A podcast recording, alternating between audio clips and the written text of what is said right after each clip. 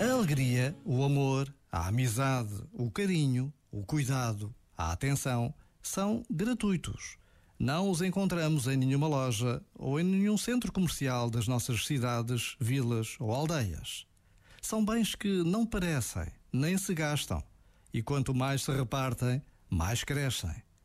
Por isso, não nos deixemos abater e procuremos cultivar e desenvolver estes bens que estão ao nosso alcance e que podemos oferecer sempre que quisermos.